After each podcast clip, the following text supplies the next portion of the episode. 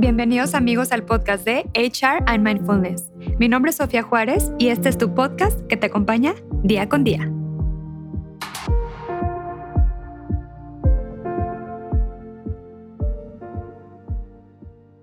Hola amigos y amigas, bienvenidos al día de hoy, aquí en un nuevo episodio de HR and Mindfulness. El día de hoy tengo un invitado súper especial y la verdad es que me complace tenerlo el día de hoy. Él es médico y cirujano egresado de la Universidad de Guadalajara, así como también cuenta con una especialidad en psiquiatría por parte del Tecnológico de Monterrey. Actualmente él es profesor y, bueno, en el Tech Salud, en, en la parte de psiquiatría.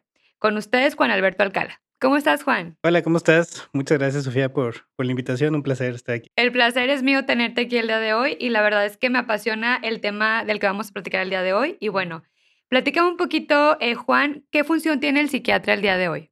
Fíjate que el psiquiatra eh, regularmente es un especialista que la gente suele como tenerle un poquito de miedo. Ok. Yo creo que cada vez la gente va como acostumbrándose un poquito más a conocer los trastornos de personalidad, de afectivos este, y demás, en general los trastornos mentales, y eso hace que ya como que se vayan acercando. Eh, Ahorita ya es mucho más común que busquen eh, como estas alternativas de tratamiento para mejorar su estado de ánimo y demás, y que no solamente eh, se enfoque en la parte de un tratamiento farmacológico, ¿verdad? Sino que también a veces podamos ayudarlos en otro tipo de aspectos ya más como de habilidades, este, terapéutico y demás. Totalmente. Oye, Juan, ¿y cuándo sabemos que necesitamos ir con el psiquiatra? La famosa pregunta, ¿no? ¿Cuándo realmente ocupamos ir con un psiquiatra? Es, es bien curioso porque como que eh, tenemos la idea de que eso es como nivel, ¿no? Si no estoy tan mal, voy con el psicólogo y si estoy muy mal, ya me están mandando con el psiquiatra. Exacto, sí, sí. La verdad es que no hay como un momento en específico. Eh, cuando yo veo que, no sé, mi estado de ánimo, mi ansiedad, mi angustia, mi estrés, me están provocando ya un problema alrededor, ya sea en mi trabajo, mi familia y demás, muchas veces voy a requerir no solamente el acompañamiento terapéutico, sino que quizá el uso de un fármaco me va a beneficiar. Entonces, es como ir al médico internista si te hace alguna molestia física. Aquí es si te hace una molestia emocional, ve con el psiquiatra y él va a evaluar si requieres un tratamiento con algún medicamento o no, ¿verdad? Yo creo que ese es como el momento para, para poder acudir. Exactamente. Oye, ¿y los psiquiatras también utilizan la psicoterapia o solo te dan tratamiento farmacológico? Eso depende mucho del psiquiatra. Hay algunos que sí eh, se dedican a dar eh, algún tipo de psicoterapia. Creo que la más común es como la cognitivo-conductual, donde te Sí. ayudan a entender tu emoción y tus conductas y demás. Eh, algunos, sobre todo aquí en, en Nuevo León, se dedican más a la parte del psicoanálisis, esta terapia mucho más clásica. Pero la mayoría sí, este, sí se dedican a a tener esta parte psicoterapéutica, no no nada más la farmacológica, porque, pues, el individuo va mucho más allá de lo biológico, ¿verdad? Exactamente. Oye, y para dar terapia, ¿el psiquiatra tiene que tener una preparación en en, digo, en psicoterapia? Lo ideal es que sí. Sí, ¿verdad? O sea, durante la preparación para ser psiquiatra, eh, ves muchas cuestiones biológicas y a lo mejor tienes algo de entrenamiento, pero no como muy específico, ¿no? Entonces, ya cuando sales, tú puedes tomar algún posgrado, eh, diplomado lo que sea de de algún tipo de terapia, y ya con eso, pues, agarrar más herramientas para poder tratar a a los pacientes. Totalmente. Oye, Juan, ¿y cuáles son los trastornos más comunes hoy en día que necesitan tratamiento, por ejemplo, farmacológico? Fíjate que, eh, hay un enemigo silencioso que nosotros decimos que va a ser como la siguiente pandemia, que es la depresión. Yo creo que la depresión se ha convertido en uno de los grandes problemas de salud a nivel mundial. Tanto es que es como el primer lugar ya de de discapacidad a nivel mundial. Este, de ahí yo creo que seguirían los trastornos de ansiedad, que también son muy frecuentes, ataques de pánico, fobias, este, trastorno de ansiedad generalizada, uso de sustancias, ¿verdad? El alcohol o drogas ilícitas. Y de ahí, bueno, pues algunas otras como trastorno bipolar, esquizofrenia, que a lo mejor no son tan comunes, pero que sí las llegamos a ver más. Totalmente, claro. Oye, ¿y cómo ha afectado la pandemia a la salud mental de las personas hoy en día? Justamente en esta parte de la depresión, ha aumentado, yo creo que mucho la consulta relacionada a estrés, ansiedad y depresión, ¿verdad? Sí, sí. No solamente con la población general, también con compañeros médicos, enfermeros, que se estuvieron dedicando a la atención de estos pacientes. Ahorita que ya tenemos casi 2 años con esto, hemos visto un gran desgaste en este tipo de de población también. Y, pues, yo creo que todos estamos viendo depresión, ¿no? Ese es como el el más el más común, sí ha empeorado. Sí, la verdad sí. Oye, ¿y qué tratamiento es el más eficaz para combatir la depresión? Para tener, eh, un buen manejo, lo ideal es usar antidepresivos. Hay diferentes tipos de de antidepresivos y, eh, actualmente los que se usan son medicamentos que consideramos muy seguros. Hay mucho estigma en cuanto al uso de medicamento psiquiátrico. La verdad es que muchos antidepresivos ni siquiera son controlados como tal. O sea, sí lle requieren una vigilancia, pero no son controlados forzoso con receta. Y tampoco hacen que cambie la persona, ni que te vuelvas zombie, ni nada por el estilo, ¿no? Entonces, estos son los que utilizamos para que en su momento dado podamos ayudar a esa persona y a largo plazo podamos evitar recaídas en cuanto a la depresión. Totalmente. Oye, ¿y cuáles son los síntomas para saber que uno padece depresión? Por ejemplo, si tenemos en casa un familiar o algún amigo, ¿cómo podemos darnos cuenta? Muchas veces empezamos con esta falta de ganas de hacer las cosas, ¿verdad? Como que nos empieza a dar más flojera, nos cuesta trabajo levantarnos de la cama, empezamos a tener problemas para concentrarnos, ¿verdad? En las cosas diarias, nos sentimos más enojados, ¿verdad? Irritables, ya cualquier cosita nos nos pone mal.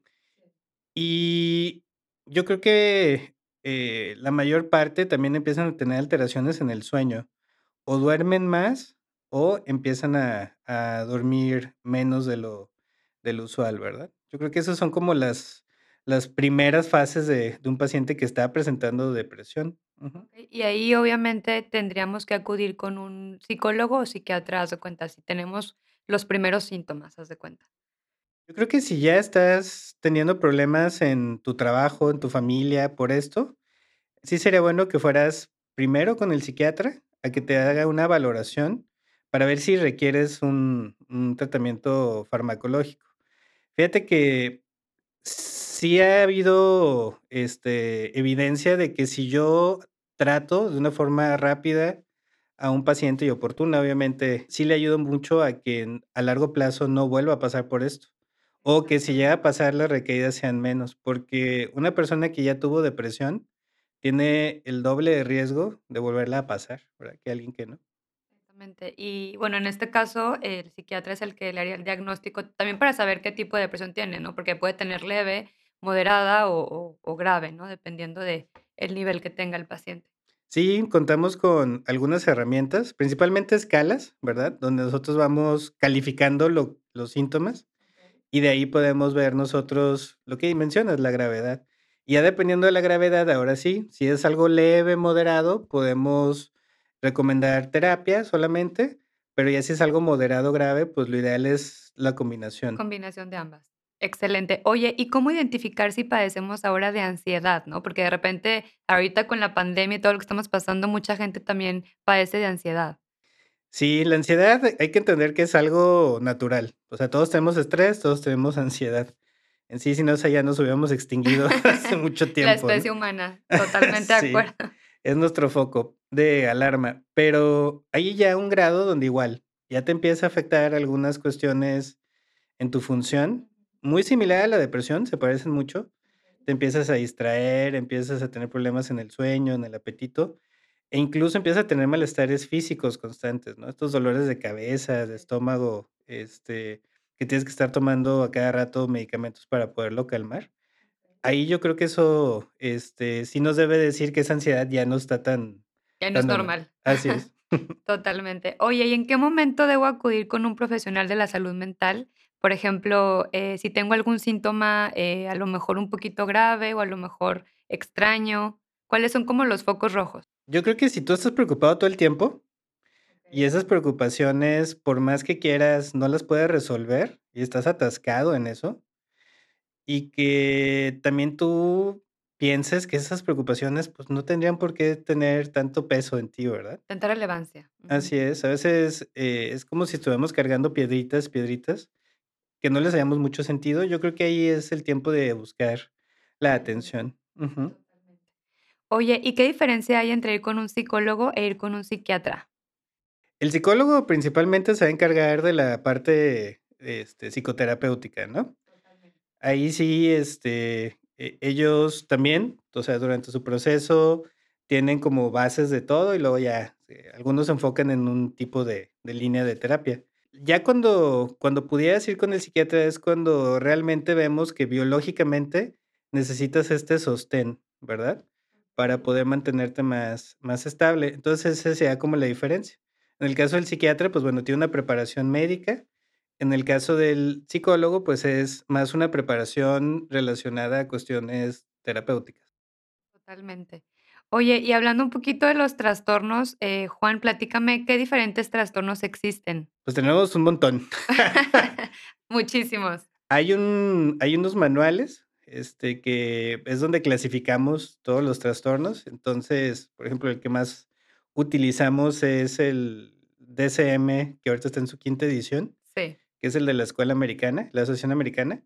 Y ahí tenemos trastornos de afecto, que es depresión y demás, trastornos psicóticos como la esquizofrenia, trastornos de la conducta alimentaria como la anorexia, la bulimia, trastornos de conducta en adolescentes, déficit de atención, autismo, este, bueno, trastornos de ansiedad, trastorno bipolar.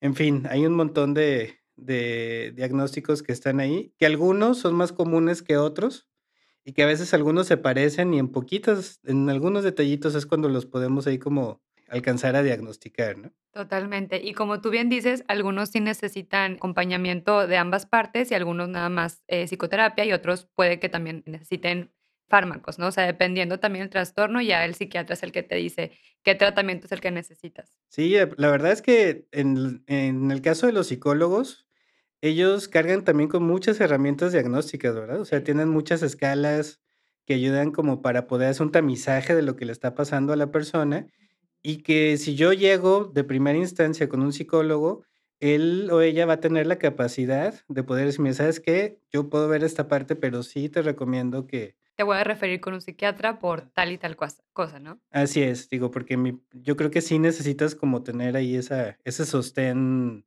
biológico también para mantenerte estable, ¿verdad? Totalmente.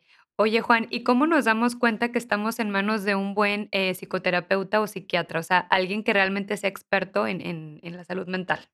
Ya. Fíjate que es una buena pregunta y muchos Sí. pacientes no las llegan a hacer, ¿no? Hay gente que es muy taquillera, hay gente que no es tan taquillera. Este, yo creo que depende mucho de cómo te sientas tú con el terapeuta, ¿no? Sobre todo si te vas a sentar a hablar de ti, tienes que crear esa empatía. El terapeuta te tiene que dar esa paz para poder hablar, ¿no? Sea Esa psiquiatra. confianza. Sí, sea psiquiatra o sea psicólogo, ¿verdad? Porque si de repente yo llego con alguien que no me habla, como hay hay el el psicoanálisis que están así, este, sin hablar, sin gesticular, casi, casi, y yo me voy a poder sentir un poquito tenso, ¿no? Eh, a comparación de otros. Yo creo que eso es lo que habla. También en el momento en donde la terapia a veces se siente estancada, o farmacológicamente me siento estancado, ahí yo creo que habría que replantearse con el terapeuta si vale la pena crear una nueva estrategia, o a lo mejor buscar una segunda opinión que también es Es válida, es válida, ¿verdad? claro. Y aparte se vale preguntar, eh, qué credenciales tienes, qué enfoque tienes, en qué te especializas, en este caso con un psicólogo, ¿no? Qué enfoque manejas, sobre todo también para que la gente encuentre, eh, pues, el enfoque adecuado para la persona. Sí, el psicoanálisis no es para todos, cognitivo-conductual tampoco le puede funcionar a todos necesariamente, aunque esa es la que tiene más bases científicas, ¿verdad? Pero sí hay diferentes tipos de terapias validadas. Sí es importante saber antes de de de yo llegar con un terapeuta para ver si cumple mi perfil también, ¿verdad? Como Totalmente, paciente. totalmente. Oye, Juan, ¿y cómo vamos viendo cambios en esta parte del tratamiento psicológico o psiquiátrico? Eh, ¿cómo podemos darnos cuenta que que realmente está funcionando la la terapia? Ahí cuando tú ves que las cosas están avanzando en en las áreas donde están medio estancadas, yo creo que ese es un buen paso. A veces no nos damos cuenta. Y el terapeuta o el psiquiatra tiene la capacidad como decirte, mira, tú te acuerdas que cuando llegaste conmigo no hacías esto. Exacto. O te pasaba esto y ahorita ya no te pasa. Entonces empiezas a hacer como este ejercicio de reflexión. Y yo creo que ahí es donde vemos. También en la parte biológica, en la parte del medicamento, utilizando las mismas escalas, las mismas encuestas que hacemos al principio, podemos nosotros en un número ver qué tanto bajó o qué tanto subió, qué tanto se mantuvo y replantearnos si requiere ajuste de dosis o cosas por el estilo. Exactamente, vas viendo mejoría y también se lo haces ver al paciente, ¿no? Y hacen los familiares también o los que están alrededor de la persona, porque te dicen, oye, este, ya te veo que estás como menos enojado o ya veo que te concentras un poquito más. Oye, y en cuanto a la duración, por ejemplo, de un tratamiento eh, acompañado con fármacos o dependiendo, más o menos en promedio, ¿como cuánto dura? En el caso, por ejemplo, de depresión y de trastornos de ansiedad, Sí, eh, cuando yo llego de primera vez, o sea, que hace mi primer tratamiento, lo ideal es que dure más o menos entre nueve meses y un año. Eso es lo que las guías nos, nos marcan como para poder evitar recaídas a futuro o aumento de los síntomas a futuro. Entonces, eh, eso es lo que las personas asumen que es muy largo, que produce adicción, dependencia, todo eso, ¿no? Y realmente puedes llegar a ese tiempo y, y se acabó, ¿no? Si yo ya tengo otros episodios diferentes, en la vida a lo mejor el tratamiento va a tener que alargarse un tiempecito más, dos años, hay personas que incluso requieren un tiempo mayor. Y hay padecimientos como la esquizofrenia, el trastorno bipolar, donde los tratamientos pues sí requieren ser por largo tiempo, incluso años, en algunos casos hasta de por vida. totalmente, claro. Y aparte, como tú bien comentas, el, el psicoterapeuta o psiquiatra te daría de alta cuando ya estés como eh, totalmente listo, ¿no? Para realmente ya no necesitar fármacos o a lo mejor ya ocupas, eh, ahora sí que tú mismo salir de, de lo que, donde estabas, ¿no? Sí, sí, sí, digo, eh, toca en la, en la práctica que de repente llegan y al principio es así como, hijo, mano, no estoy tan convencido. Y luego ya en el proceso les va muy bien. Y ya cuando llegas al final dices, ya te voy a quitar el medicamento. Y luego, no, espérame tantito más. Exacto. No, ya es el tiempo y vas viendo, ¿verdad? Ok, excelente. Oye, Juan, ¿algunos libros que nos recomiendes al público que te está escuchando, que sean tus favoritos o no sé, que quieras compartir? Ya. Fíjate que es una pregunta bien difícil porque como hay de todos los, los, este, de todas las patologías, pero eh, hay varios libros eh, que son como de práctica de mindfulness, que, eh, que esos pueden ayudar bastante para la parte del control de la ansiedad, de, de este, del estrés, y eso también mejora la, lo del estado de ánimo. Yo creo que esos son como algunos libros que podemos buscar. La verdad es que la mayoría eh, son como muy parecidos, algunos cambian un poquito la estructura, pero yo creo que puede ayudar en el, en el día a día, ¿no? Ya si quieres entender un poco más de las patologías, por ejemplo, existe la Asociación Psiquiátrica Mexicana. Ellos tienen una, eh, una editorial y tienen variedad de, de libros de diferentes trastornos.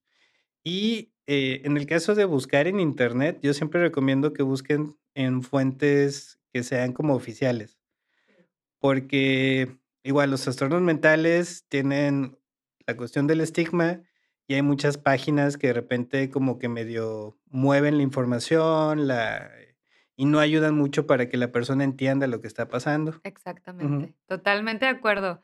Juan, pues muchísimas gracias. Por último, dinos tus redes sociales, tu contacto, donde la gente te puede encontrar, localizar, alguna sesión o algo que quieran contactar contigo. Claro, pues ahorita eh, me pueden encontrar ahí en Instagram. Estoy como doctor Alberto Alcalá, psiquiatra. Ahí me pueden buscar en, Instagram, también en Facebook. Estoy con el mismo nombre. Y este, y bueno, pues les dejo mi correo. Es j.alberto.alcalá arroba gmail.com. Digo, en cualquiera de estas tres me pueden mandar un mensaje y, y vemos lo que se ofrezca. Si tienen dudas, preguntas, también estoy a sus órdenes. Totalmente, pues vayan con Juan, la verdad es un excelente psiquiatra y pues muchísimas gracias Juan por tu tiempo, ya platicaremos en otra sesión de algún otro tema. No, muchísimas gracias por la invitación y, y pues un gusto estar aquí. Gracias. Muchísimas gracias amigos por habernos acompañado en este espacio que es tu espacio. Nos vemos la próxima sesión privada en terapia. Gracias.